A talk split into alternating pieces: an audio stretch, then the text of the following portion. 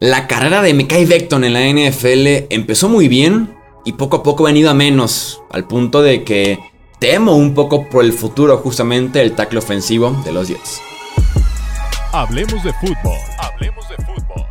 Noticias, análisis, opinión y debate de la NFL con el estilo de Hablemos de fútbol.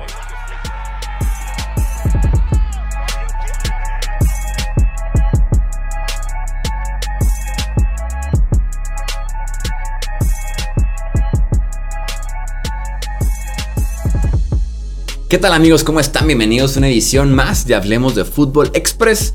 Platiquemos de Mekai Beckton, el tackle ofensivo de los New York Jets. Este tackle ofensivo que llega en el draft del 2020 como un pick alto en esta gran clase de tackles ofensivos que tuvimos en aquel draft. Eh, jugó 14 partidos en 2020 Mekai Beckton como tackle izquierdo y fue un muy buen tackle izquierdo, tal vez el mejor tackle izquierdo de su clase, tomando en cuenta que Tristan Wirfs fue el mejor tackle ofensivo en general de esa clase, pero jugó del lado derecho. Mekai Beckton tuvo en aquel 2020, según PFF, una calificación de 74.4 en general, incluyendo un 74 por tierra y un 76 bloqueando para el coreback. Así que una calificación bastante buena para un tackle izquierdo novato en la NFL que te inicia desde la semana 1 eh, la temporada, ¿no? El tema con Mekai Beckton es, es, un tipo grande, o sea, lo sabíamos. Está registrado una estatura de 6'7 y 369 libras. Es mucho más alto y mucho más pesado que el tackle ofensivo promedio que es normalmente de 6'5 de estatura y unas 315, 330 libras. Entonces es un tipo bastante, bastante... Es una montaña básicamente, me cae Beckton. Y creo que de aquí viene de la mano los problemas que ha tenido recientemente, me cae Beckton.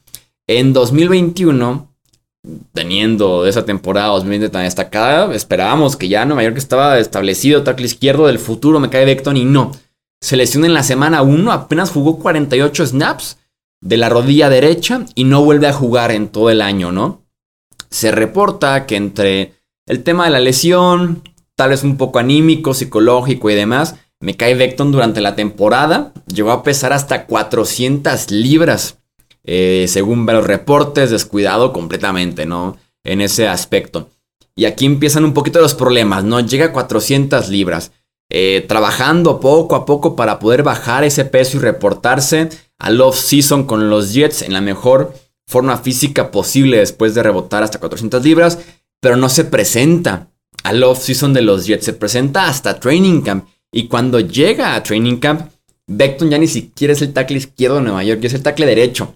George Fan, quien entró la temporada anterior como tackle izquierdo tras su lesión, lo hizo lo suficientemente bien, sumado a que Mekai Beckton no se presentó durante el offseason y que tuvo problemas de peso, para que Fan se mantenga como tackle izquierdo y digan, Beckton, de momento, este 2022 va a ser tackle derecho.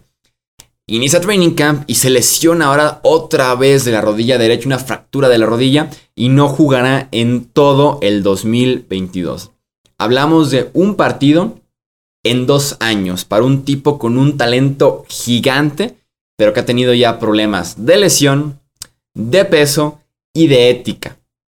Robert Sale, el head coach de Nueva York, salió a su defensa, hablando un poquito de la parte humana, de que lo esperarán, de que lo respaldan, de que cuentan con ese apoyo en Nueva York para que se pueda centrar un poquito, me cae en la recuperación por segundo año consecutivo.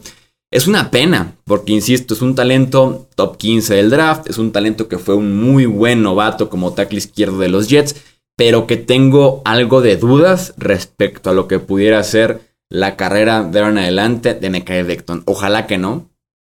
Que se mantenga sano, que regrese, que esté en buena forma física, en buen estado mental, que se presente, que esté cerca del equipo para que mantengamos un talento como el de Beckton en la NFL, pero insisto, tengo algo de dudas sobre lo que pudiera pasar con la carrera de este tackle izquierdo o tackle ofensivo de los Jets por todo el contexto que tenemos alrededor de él. Leo tu opinión en comentarios, YouTube, Twitter, Facebook, Instagram, ¿qué opinas de este jugador? Seguimos con estos episodios cortos y también pronto tendremos ya la previa de la conferencia americana y también la previa de la conferencia nacional. Yo soy Jesús Sánchez, hasta la próxima. Gracias por escuchar el podcast de Hablemos de Fútbol. Para más, no olvides seguirnos en redes sociales y visitar hablemosdefutbol.com.